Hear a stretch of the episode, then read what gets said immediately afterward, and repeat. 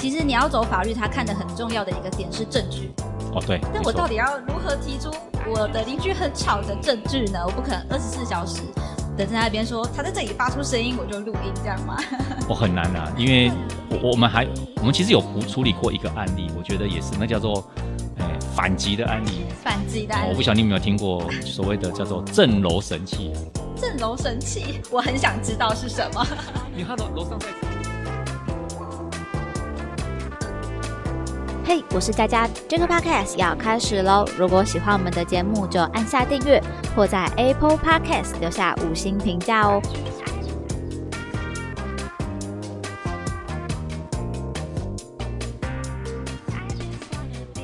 耶！终于看到我们的帅哥了，我们一起挥挥手。哈哈哈好的，好的，谢谢大家来欢迎我们来到今天的节目内容哦。那当然看到我们今天的节目就是遇到恶灵怎么办？前阵子的新闻也是沸沸扬扬。那像以我自己的话，平常可能遇到一些邻居状况，就是噪音或者是烟味的问题，其实都还蛮困扰的。但是因为我们今天是保全专家，保全业的专家，所以我也蛮好奇说，诶，究竟嗯我们嗯中央物业好了，还可以为客户提供哪一些？不一样的服务吗？也许是大众不知道的关于保全的知识呢？嗯，应该这么说，就是说，其实集合式住宅它所服务的，呃，像房子越来越多，当然服务的项目，大家可能普遍有些人有住大楼，就碰到一些都是安全啊、管理管制啊，哦，那尤其是柜台作业、邮件包裹、信件收发，您不在家，我们就可以帮你去收取这些。哦，哎，是。那当然，相对的，现在又有一些衍生出来，比如说像餐饮类的服务。好，那甚至，哎，我们还可以看到，就是说有一些做饮品、餐点的部分，哦，其实也让住户们非常的，怎么讲？就是你不用出门，尤其像宅经济又很发达，对，不用出门，甚至你可以不用叫 Uber E 的，在你们家楼下。这么方便就可以去享用到这样的。我非常喜欢这样的服务，因为我们就是懒人一枚，最喜欢当宅女了。是是。哦，所以原来保全业还可以帮我们嗯做到这一些协助管理的部分嘛？是的，也算是大家不知道的一个小功能。嗯嗯，了解。那像最近我们今天会聊到恶灵的状况，其实就是关于隋唐的新闻嘛。像类隋唐的事件，也许您的经验之中也遇到不少嘛。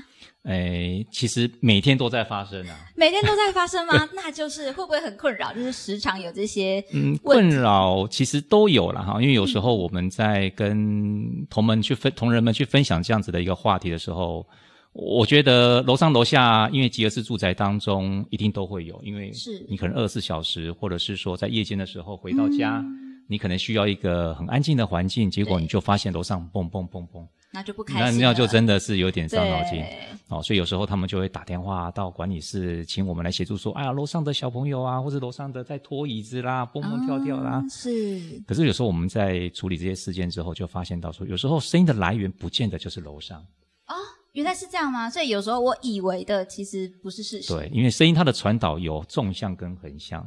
我们有时候会碰到很可爱，就是有时候住户打电话来说：“哎，我们家楼上。”怎么有人在走路啊？然后那个拖鞋这样叽叽咔咔，就会保全就一眼 这个惊叹要加问号，因为楼上没有人住哦，怎么会有脚步声？破解了，怎么会是这样呢？对，差点以为有灵异事件，怎么会是楼上开始紧张？是是是，原来如此哎，这算是一个小知识哎，因为我真的。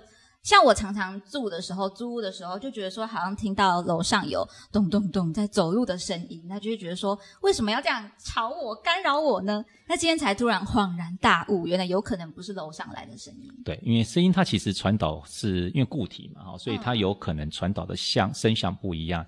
我不晓得各位有没有一个经验，就是好像突然半夜听到了那个弹珠的声音。啊，我有，我有，那个很很像很奇怪，对，但是其实不见得就是楼上发出来的声音，可能它是你的隔壁，还是你的隔两个楼层，哦，就声音的传导刚好那个频率，哎，让你可以听到它的声音，哦。原来如此。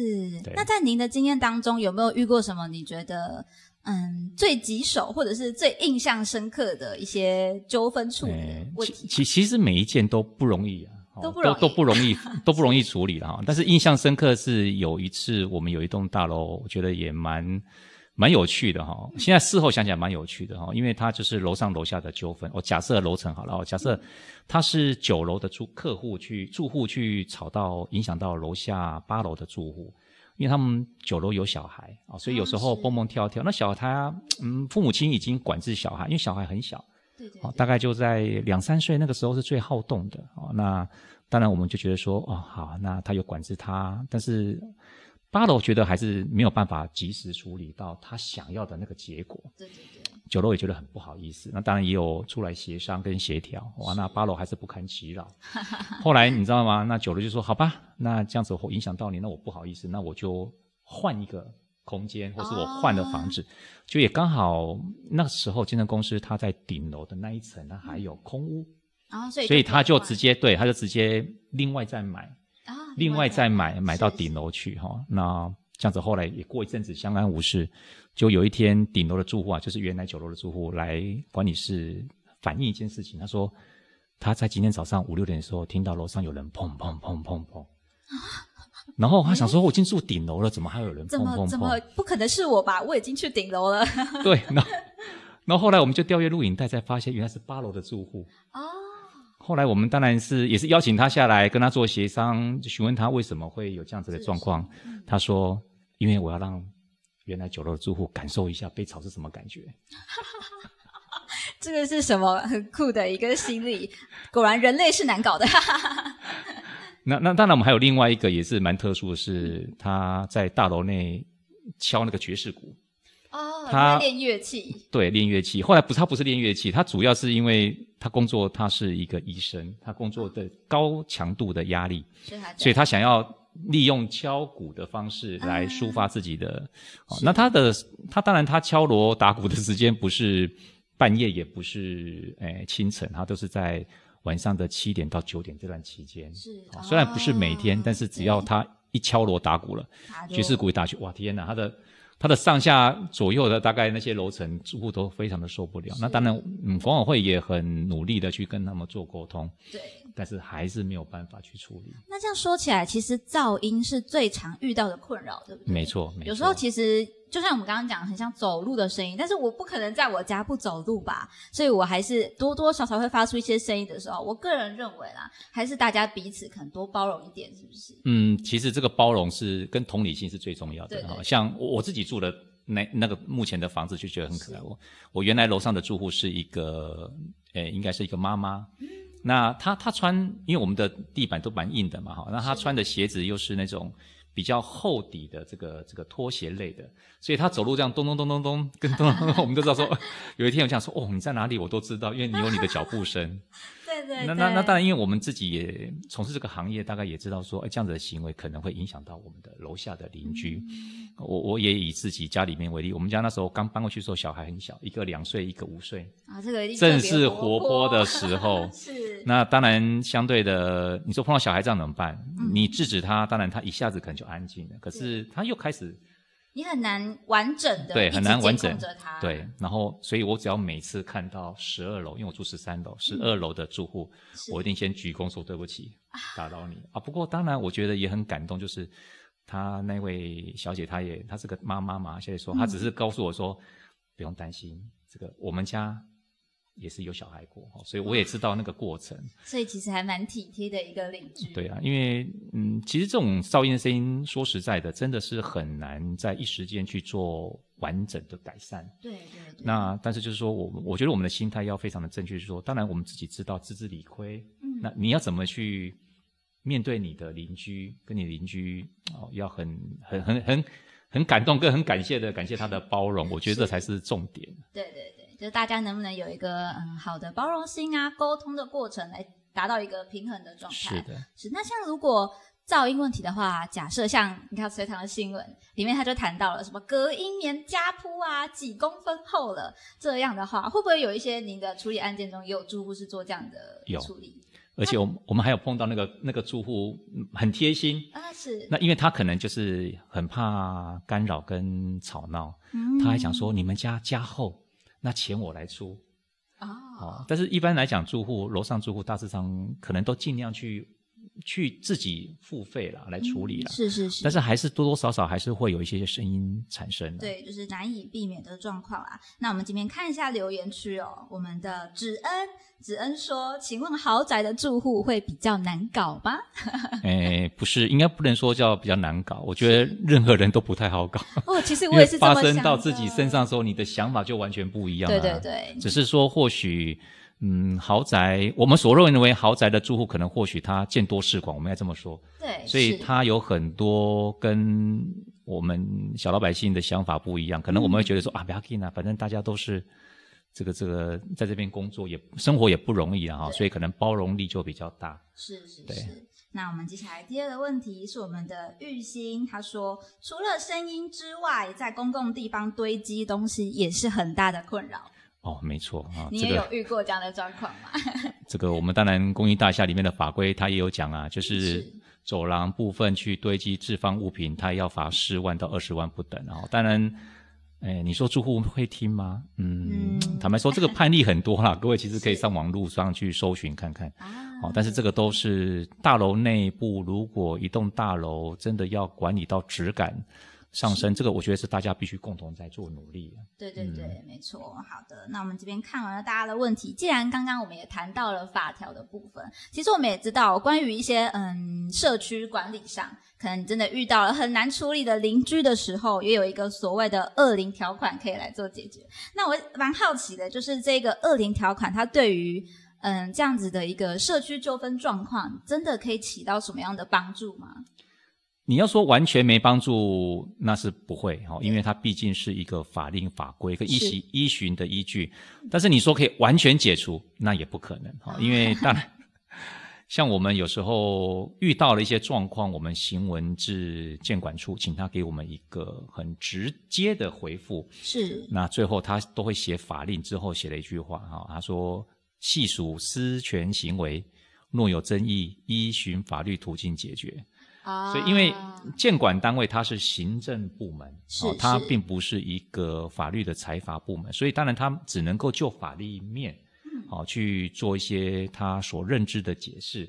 但是实际上在法律的攻防上有很多的因素，你你没办法说到底是可以或是不可以。对，而且我觉得其实当然，嗯，有这些法律条例可以去走，但是有时候这里就是比较难看到一些人情的部分也好，或者说，其实你要走法律，他看的很重要的一个点是证据。哦，对，但我到底要如何提出我的邻居很吵的证据呢？我不可能二十四小时等在那边说他在这里发出声音，我就录音这样吗？哦，很难啊，因为我我们还我们其实有处处理过一个案例，我觉得也是那叫做哎反击的案例。反击的案例、哦我不晓得你有没有听过 所谓的叫做震楼神器啊，震楼神器，我很想知道是什么。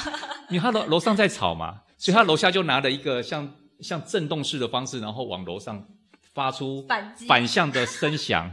哦，后来我们跟那个租户讲说不要这样子啊，我说他说他没办法，因为他真的是被吵到，因为他是写一个他是写城市的工程师，是所以他都是在哦白天，当然他就想休休息，晚上他是希望晚上时间去书写他的一个软体工程嘛。对对对当然，相对他是希望很安静的空间，是没错，但是他碰到了，那那当然他也是。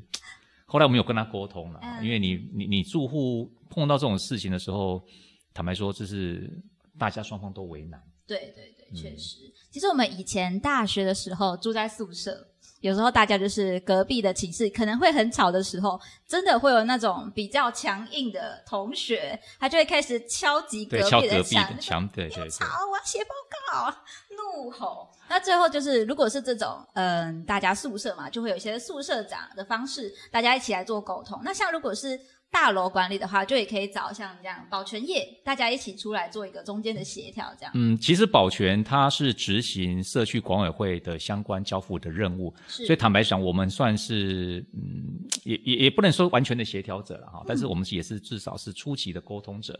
好，比如说像我们有时候碰到住户在反映说，哎，楼上很吵的时候，我们还不能够直接，比如说假设八楼说九楼很吵，我还不能直接按对讲机跟九楼说八楼说你很吵，啊，因为这样子会感觉你好像是在很凶哦。不是不是不是，这样有点感觉好像你在，诶，怎么讲？就是应该是说，诶，台语有句话叫“朗告休嘎”，哦，是你在说我吵哦哦，那反而我的气会转嫁到楼下。对对对，哎对，不过我们像我们有时候我们都跟同仁们讲，其实有一种方式就是很委婉的告知住户朋友，比如说我们八楼在反映的很吵，嗯那坦白讲，就是我们也没办法知道说声音的来源是哪里，对所以我们就是用委婉的方式，就说，哎，请问楼下刚刚有人在反映说，哎，有声响，不晓得你有没有听到其他的声响？啊，就是就是换个方式对，来换个方式你去提醒他，好，那当然你可能每一户你都那个楼层你每一户你都问，嗯。好，那也不会说针对是某一户，对对对，那因为我看的隋唐他那个新闻，他我我觉得他也是善尽沟通了。那当然每个人对于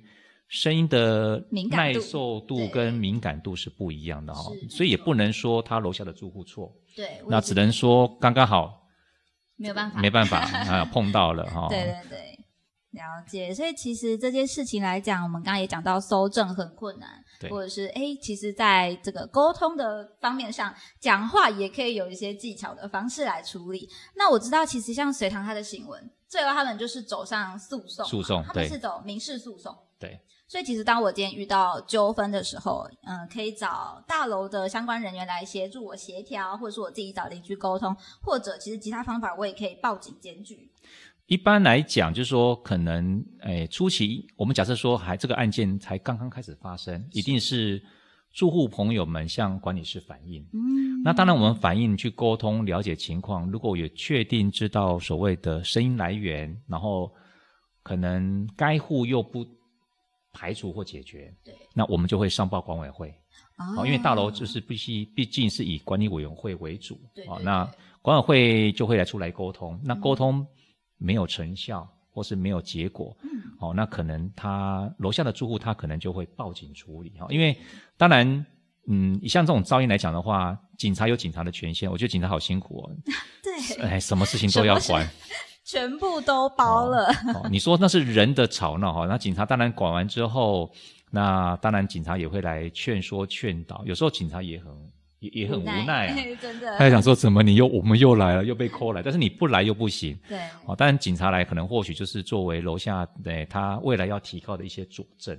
嗯哦，那你说你要随时去监控、去收集资讯，这个坦白讲，就是因为这种属于间歇性的噪音啊、对对对，哦，那可能他没有办法达到所谓的噪音的标准，哦、所以嗯相对的，在呃要提告的人，他可能在收证上他就非常的困扰。对，没错。那我们这边小晴有提到哦，当邻居很吵的时候，搜证需要录到哪些证据？比如说，我们刚刚也谈到了分贝嘛，其实多少的以上的分贝，它才是超出这个规定。这可能要看，因为白天有白天的噪音标准，啊晚上有晚上的噪音标准。对而且你要再看你是住宅区域、商业区域还是在工厂的区域，对，所以可能这个要看您当时所处的环境对。我记得好像是间歇性分贝，好像是九十五分贝还多少，这可能要查一下、嗯哦、相关的法律其。实也是回答一下小晴啦。我我真的再强调一次，搜证是非常困难的一件事情，你永远不知道他下一次发出噪音是什么时候。真的我，可以跟大家分享一个我的故事，就是我现在租屋的地方，我楼上，我我觉得是楼上啊，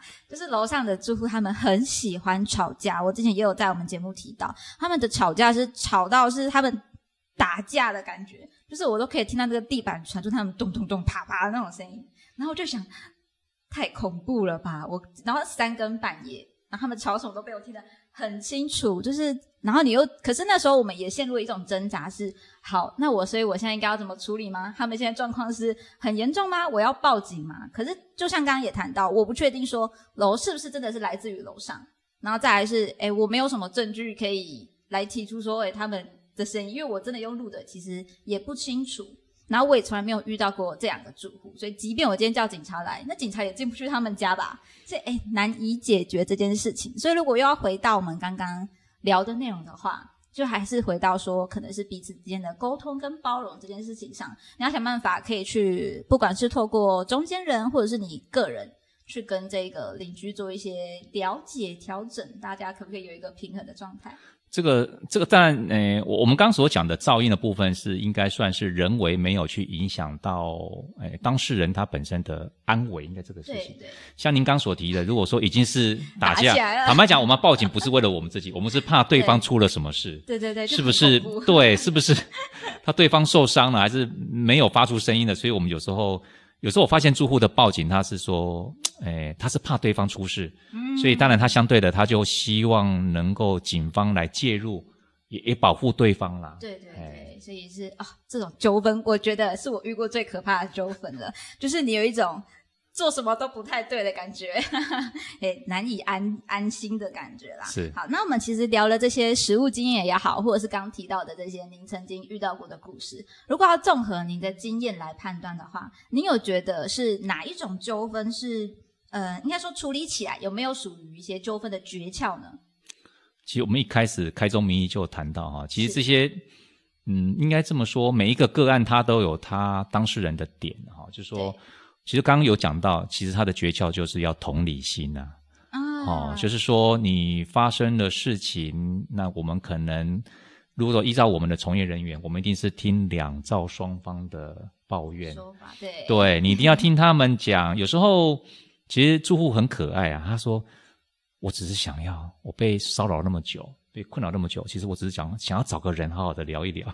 对我就是想要说出来，对，哦，所以可能有时候我们的人员就会去很耐心的听他的他的讲法啊。当然，我们也尽可能，如果确确实实就是哦能够找到我们声音源，那我们也是会跟跟该户去做一个部分的沟通啊。但是我相信会住吉尔斯住宅，大部分住户他都有这样子的一个认知啊，因为住在就大家要包容嘛。对，大家都既然住在同一个社区里了，对，没错，所以要讲其实诀窍的话，就也是基基本上贯穿我们全集哦。对 就是你要包容，你要同理，有沟通的状况，或者是哎，刚刚也其实传授了一个讲话的技巧。你有没有刚刚有没有听到好像有一些声音呢？然后你也不要只针对一个人，对，没错对，，哎，这些方式大家都可以稍稍的来记下来。那这边看到我们小麦分享的一个故事，他说，哦，他搬进到家里之后，邻居说他吵到他们了，所以自此之后他们在家都是小心翼翼的，反正自己有一点神经紧张。但至少我觉得这件事情看起来，呃，小麦还是还对邻居还蛮友善的，有，改善那他是理性的，啊，对对对，理性的，就是不是像呃隋唐的 新闻他们的爆发这样子。OK，那其实我们今天谈到了这边啦，嗯，如果要讲，其实我发现，嗯，以保全或者说社区管理这样的工作来说，其实遇到的零零总总的状况也是不少的。那你有觉得说，哎，以后未来这个产业有什么样的发展，或者说，哎，说不定我们听众朋友有人对保全这个工作也是有点好奇的。嗯，我常常跟我们同仁们去鼓励说，哈，其实这个工作是，你看它很容易，可是实际上它也不简单。是，啊，为什么这么说呢？因为坦白讲，我们的工作并没有太多的劳动力的工作。哦，你想你，哎，男生就是整整齐齐、干干净净，就是在柜台会在大楼里面服务，秘书也是穿的漂漂亮亮的啊、当然，你也觉得说，哦，这工作好像很轻松，其实它不容易哈、对为什么这么说？就是说，我们第一个可能要了解住户们的习惯、习性，他所住的楼层，那有什么状况来的时候，我们要怎么去服务他？因为有些每个客户都有他很特定的习性。哦，像我们也服务过总统级的人物，哦，哎，我们公司有服务过总统，但相对的，我们就觉得我们也把它当做一般的住户啊。但相对的，因为他们是公众人物，所以有很多的媒体啦，或是有很多的公众都一直会追着我们公司。当然，因为住户的隐私我们也不得透露哈、就算你知道，我们也不会去哦多所传递啊。但相对的，所有的住户我们就等同一致。那当然，这个行业也可以作为您要转职跟转换工作的一个跳板。是，好，其实我们有很多同仁们，优秀同仁都是被住户挖角的。好，因为住户觉得哎理解笑脸没拜，哎，这这倒是真的。好，当然也有认为说啊，我喜欢在这个这份工作哦，所以你看，在大楼整个管理跟运营当中，哦，不是说只有安全啦、管制啦，哦，然后访客来我们帮他换换这个这个换证啊、通报啦、邮件信件收发啦，怎么处理哈、哦？那甚至有一些社区里面的设备。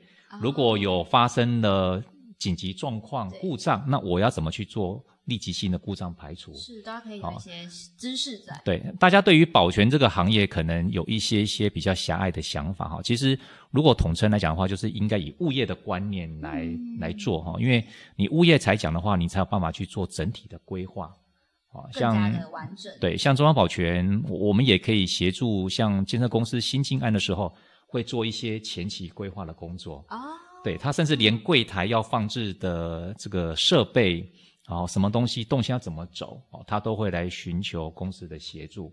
甚至起造之后管理费要收多少钱啊，我们都要很明确去帮他做预估。嗯，好所以其实整个行业来讲，我发现有很多我不知道，他更应该要去具备的专业知识在耶。哦，当然啦，因为我们这个行业目前现阶段就是，诶，已经有慢慢走向证照制度。那台湾政府在两千零四年的时候有一个呃物业的一个国统纲领，它其实是有想要把物业管理法把它证照化。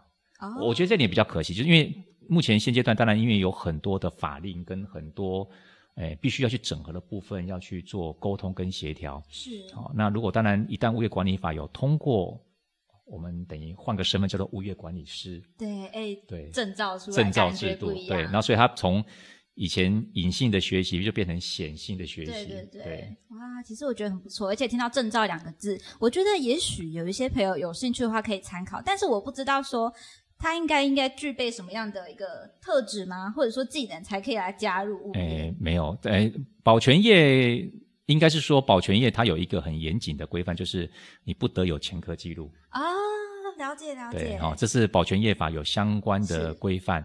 那当然，相对的，只要你的态度好，嗯好、年龄符合在现在是成年是十八岁嘛，对对所以十八岁到七十岁这个区间，其实它是可以可以来从事这个行业的。哦那可能各位也发现到说，现在目前有很多的新的住宅啊，我们不要讲豪宅，我觉得现在盖的都很漂亮。对对啊，新的住宅来讲的话，您看它的保全人员其实都很年轻。对对，我有发现诶、嗯就是柜台的姐姐哥哥都是年轻的，帅帅漂漂亮亮 哦，没有人一定要叫弟弟妹妹啦，不是哥哥姐姐。啊，是这样是这样，哦，那那当然，这个我觉得说，这个等于是整整个大环境有去做一些怎么讲？诶，大家的想法已经不是说我们在我们那个年代很年轻的时候，他都看到一些都是诶事业第二春，嗯，对，对然后或是说哎退伍的老伯伯啦，才是从事，对现在没有了，对不起，退伍的老伯伯人家还不见得还会用哎。啊、人家老贝贝现在要退休了，对啊以前小时候真的是哎走过。家里大楼门口说：“哎，警卫阿伯你好。”对对，现在没有了，所以像以前就说波利是阿伯有没有？没有了，现在波利是叔叔了，还是阿姨了，已经不一样了，还是姐姐了，不一样了。对对对，OK，哎，那想我们今天其实聊得算蛮完整的一个脉络了，所以呢，最后再来看一下我们的听众朋友有说什么呢？好，我们的植恩说了，副总见过的人多，见过见多识广。那买房租屋的时候，有没有什么注意的要点来可以判断说邻居他是不是友善吗？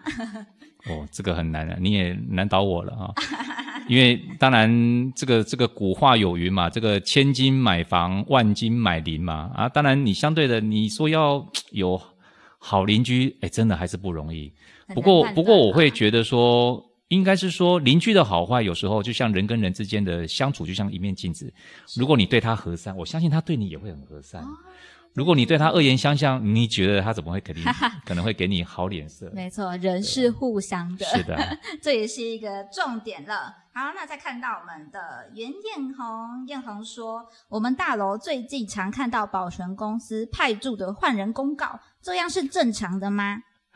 哦，这个确实是不要说保全了、哦，其实像目前这个行业都面临所谓的缺工或缺料的情形啊。那尤其物业这个行业，坦白讲，它本身现阶段的所谓的社经地位感觉是不高的。啊、是，好、那当然我们要把我们自己做出这个呃所谓你的价值性跟价值在，才有办法去突凸显哈、这个大家对这个行业的一个一个观感。一个专业感觉。现阶段就是说，我刚刚也讲，就是说，其实我们这个行业现在开始年轻人投入，对，那年轻人有时候是真的是把它当做一个基础的一个训练的自我训练的一个是场域啊。那我们当然不是不好啊、那如果换的人是越换越好，那那那应该那应该也是一个好，哎，也是一桩美事啊。对啊，对对对，哎，所以其实换人公告是正常的啊，毕竟大家转换跑道的时候，嗯，也难以去预测嘛。我也不知道他什么时候想转换跑道，但是如果进入这个行业，或者是呃，你也可以思考一下说你也是在学习一些为人处事，或者说新的技能的一个自我开发。没错，没错。好的，那我再看一下。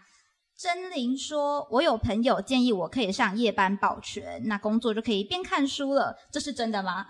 嗯，我们有同仁们是这么做是没错，不过这个我觉得应该要去修正一下。哦，就说有些人会考公职，他是想说他来从事这个行业哈，但是您要想一想，就说。您在这边的每一分每一秒，管委会或是公司都有支付你薪资，是好，那您这样子的行为会不会让业主有所反弹呢？这个我觉得这样我们要去 对对对对，我们要去评估了哈。那当然，您说在执行之外，那为了让自己不去打瞌睡或睡觉，对，呃，你可能让自己随时补充一点知识的鸡鸡汤，我倒觉得说也不为过，只是说，哎，还是要以勤务面为准啊，因为这是毕竟是。大楼很在意的的的的要件哈，没错，所以重点是正事不要耽误了，那当然是没有问题的。那女生可以上夜班保全吗？嗯，这个良心平等法我也不能说好，我们当然是没有问题，但是。诶，我我个人是觉得，我个人呢，我个人觉得会比较担心的哈，因为怕说女孩子总是安全性的问题。对对对，那当然，如果比如说你是什么跆拳道高手，你是个人是非常的有很多技能在身，你觉得你就是夜班没有问题，那当然你可以通过关卡的话，当然是没有问题的。那平等嘛，平等这件事情，只是。